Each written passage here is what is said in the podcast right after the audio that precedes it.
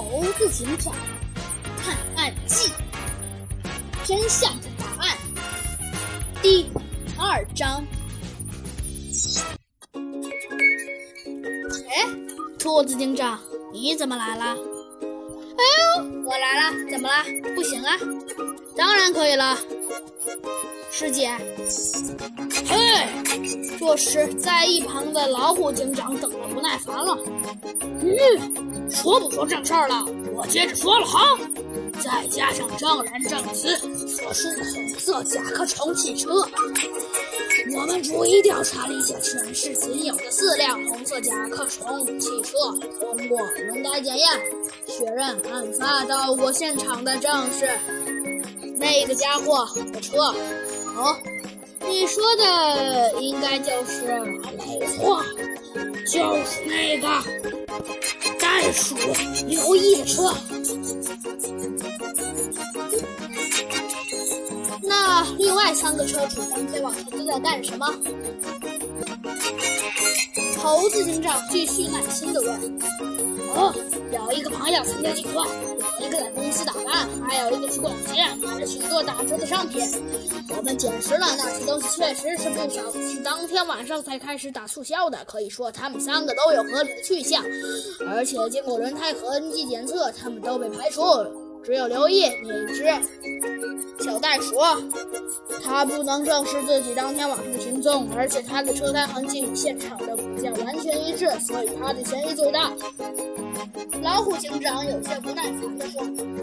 还没等猴子警长说话，兔子警长先说了：“哦，看来我们必须弄到那张有车牌号的号码的报纸，才能弄清楚事实的真相了。”喂，你们这三个，自然，我觉得你们应该不要插手这个案子了吧？有情况，真理啊，就别掺和了。老虎警长跟过来劝他。第一，我不也是警长？第二，反正我都是一位警长了，关心一下城市的治理能力，还有治理安全，不行吗？哼，而且我作为另外一个，而且对对对，而且猴子警长作为另外一个。警局的警长还可以监督一下你们呢。哼，没错呀，监督一下你们警察，预防错案发生。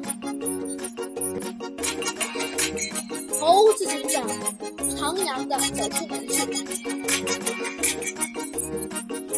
兔子警长和小鸡墩墩赶紧放下杯子。向老虎警长笑一笑，摆摆手，权当告辞。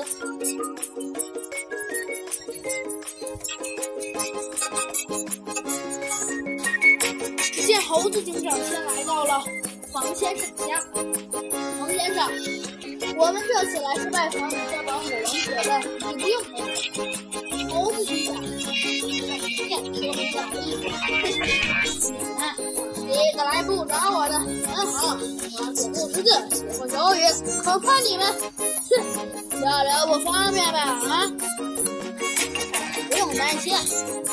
还没等猴子警长说完，小鸡墩墩直接插嘴道：“没错，不用担心，兔子警长精通多国语言，包括手语。”小鸡墩墩拍马屁的说道：“呃，呃，这。”呃，第一，小鸡墩墩，我对手语并不是非常了解。还有，手语是外语吗？兔子警长似笑非笑的苦笑了一声。王姐向小鸡墩墩和猴子警长还有兔子警长仔细的描述了当时的情景。怎么全神贯注的切洋葱啊？然后呢，又怎么我然发现盗贼驾车离开的？什么怎么胡乱抓了一张报纸？怎么用洋葱片拉下几个记号的车牌？又怎么忘了报纸放哪儿了？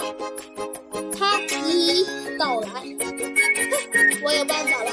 猴子警长拿起一个洋葱，看了一会儿。长按照猴子警长的安排，果然在一堆报纸中找到了那张写有数字的报纸。哼，哼，其实这算不什么。这一招其实我是从肥皂剧里学的。要说厉害，还得说演肥皂剧的那个人呢。猴子警长谦虚地说：“案发当晚，你在你车的车在哪里？”猴子警长火速的找到袋鼠刘毅问：“一直在停车场。”袋鼠刘毅说：“我又没出去，车子还能飞呀？会不会有人偷走了你的车钥匙，开走了你的车呢？”猴子警长想了想说：“不可能，我当晚停车时看了看里程表，第二天启动时又看了看，里程的数字没有变化。”刘翔有些得意地说：“再说，谁会偷这种小车去作案呢？起码也得偷辆跑车了。那即使不发现，逃跑也快一些。”哈哈，没错，你的嫌疑被排除了。猴子警长拍拍袋鼠刘毅的肩膀。其实那家伙就是因为为了陷害你。有一辆跟他同型号的甲壳虫汽车，现在你明白是怎么回事了？呃，请问猴子警长，你在说什么呀？袋鼠刘毅越发糊涂了。猴子警长向刘毅仔细地解释了这不合理的规现象的原因。听罢，刘毅目瞪口呆。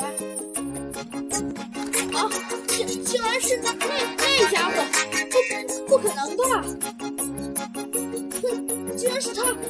被他害死！真是真是太感谢您了，猴子警长。呵，不用谢。你赶紧去找到鳄鱼大飞吧。反正那家伙确实跟你是个死对头，也可以算是死党。猴子警长和小鸡墩墩还有兔子警长走出门之后，小鸡墩墩第一个问了起来：“猴子警长，猴子警长，你怎么知道那张报纸是有字的呢？”猴子警长没回答，他看了兔子警长一眼。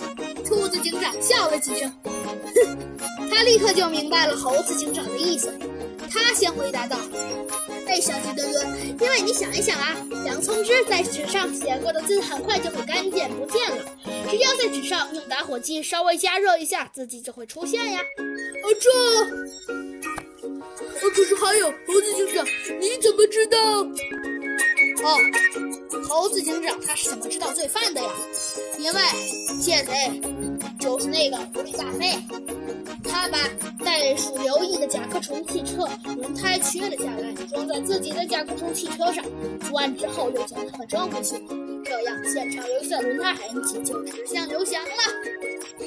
这小鸡墩墩被猴子警长和兔子警长这一席话说的哑口无言。唉，小鸡墩墩，我们回去吧。嗯嗯嗯嗯，猴子，猴子警长。